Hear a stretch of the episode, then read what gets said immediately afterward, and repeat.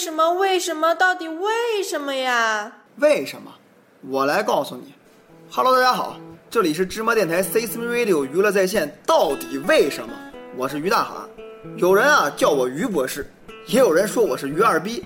但甭管你叫我什么，你都可以在我们的微信公共平台芝麻娱乐回复聊天室啊来向我提问。同时，也可以在我们的新浪官方微博“芝麻电台”上跟我单逼。那么，到底为什么电影院没有盒饭呢？我们今天啊，就来研究一下。如今呢，咱们老百姓的生活质量明显提高了。为什么这么说呢？因为以前去电影院看电影，那可是一件非常奢侈的事情。可现在啊，电影院哪天呢都是天天爆满，花个几十块钱就能享受 3D 的欧美大片儿啊。当然了，偶尔也有日韩和国产的。看电影啊，已经成为了我们生活中休闲的一种重要方式。无论是小两口子约会，还是亲戚朋友聚会，看电影啊，都已经成为了人们的一大选择。可是每次去看电影，我都会纠结一个问题：到底是先吃饭呢，还是先看电影呢？先吃饭的话，吃饱了可能我就没法去看电影了，因为我想回家睡觉。可是先看电影的话，又觉得很饿，以至于我没办法好好的欣赏影片。所以，如果能在看电影的同时把饭也给吃了，那就太完美了。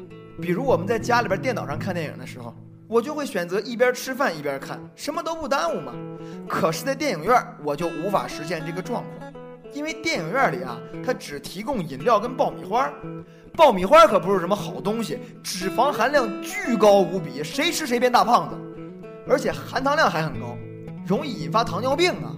要是人人呐都在看电影的时候吃爆米花，那么全国人民以后见面的口头禅就会变为：哎，今天你长了几斤肉呢？或者说，哎，今天你尿糖几个加号啊？如果到了那时候，我们再要挽救可就来不及了呀！这可是一件事关民族存亡的大事儿。所以我认为，我们去电影院啊，以后就不要再吃这个爆米花了。那我们该吃点什么呢？我觉得盒饭就不错，又经济又实惠。还比爆米花的营养价值高，大家呀可以根据自己的口味选择不同的盒饭，也省得人人吃的都是一样的，无法彰显自己的个性。而且啊，买盒饭还可以送汤，这样就不用喝饮料了。要知道，饮料可以含有很多对人体有害的物质，比如什么防腐剂啊、香精啊、色素啊、碳酸呐、激素等一系列危害人类健康的东西，特别是这个激素。女孩子喝多了含有激素的饮料，全身呢就会长出长长的黑色体毛啊！你别问我是怎么知道的，我就是知道，反正。但是汤呢就不存在这些问题了，都是真材实料的材料做的，最起码喝着放心。而且汤啊也可以有很多的选择，有清汤、有浓汤、有煮的汤、有蒸的汤，可以根据个人口味自行选择。如果小两口一块来看电影，还可以彼此交换着吃，也能多品尝一种美味。如果是一群朋友一起来的，那么可以提供把菜跟饭分开装，这样就等于大家点了一桌子完整的饭菜，而且价钱呢和盒饭是一样的，非常的实惠啊。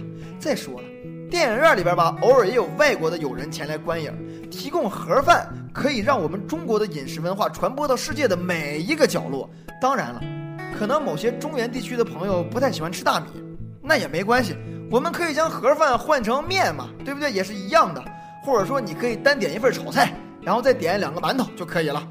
如果这样的话，以后电影院啊就再也不会有人饿着肚子看电影了，而且还可以增加人们和陌生人之间的交流。嗯，比如说你点了一份这个鱼香肉丝的盒饭，就可以当场找一位四川的朋友为你来鉴定一下这个鱼香肉丝是否正宗。再比如说你点了一个猪肉炖粉条子。那么来自东北的朋友就可以给你讲解这道菜的来历、做法，一下子就拉近了人与人之间的距离，可以为社会和谐做出巨大的贡献。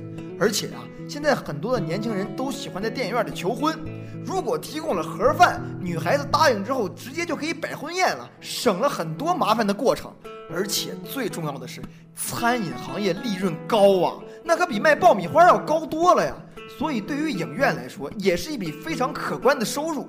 而且还可以带来更多的二次消费，比如说某家影院的宫保鸡丁是他们的招牌盒饭，那么就可以在某些特定的电影场次里边独家提供，这样一定会使得这部电影变得一票难求，也可以带动电影行业继续的蓬勃发展。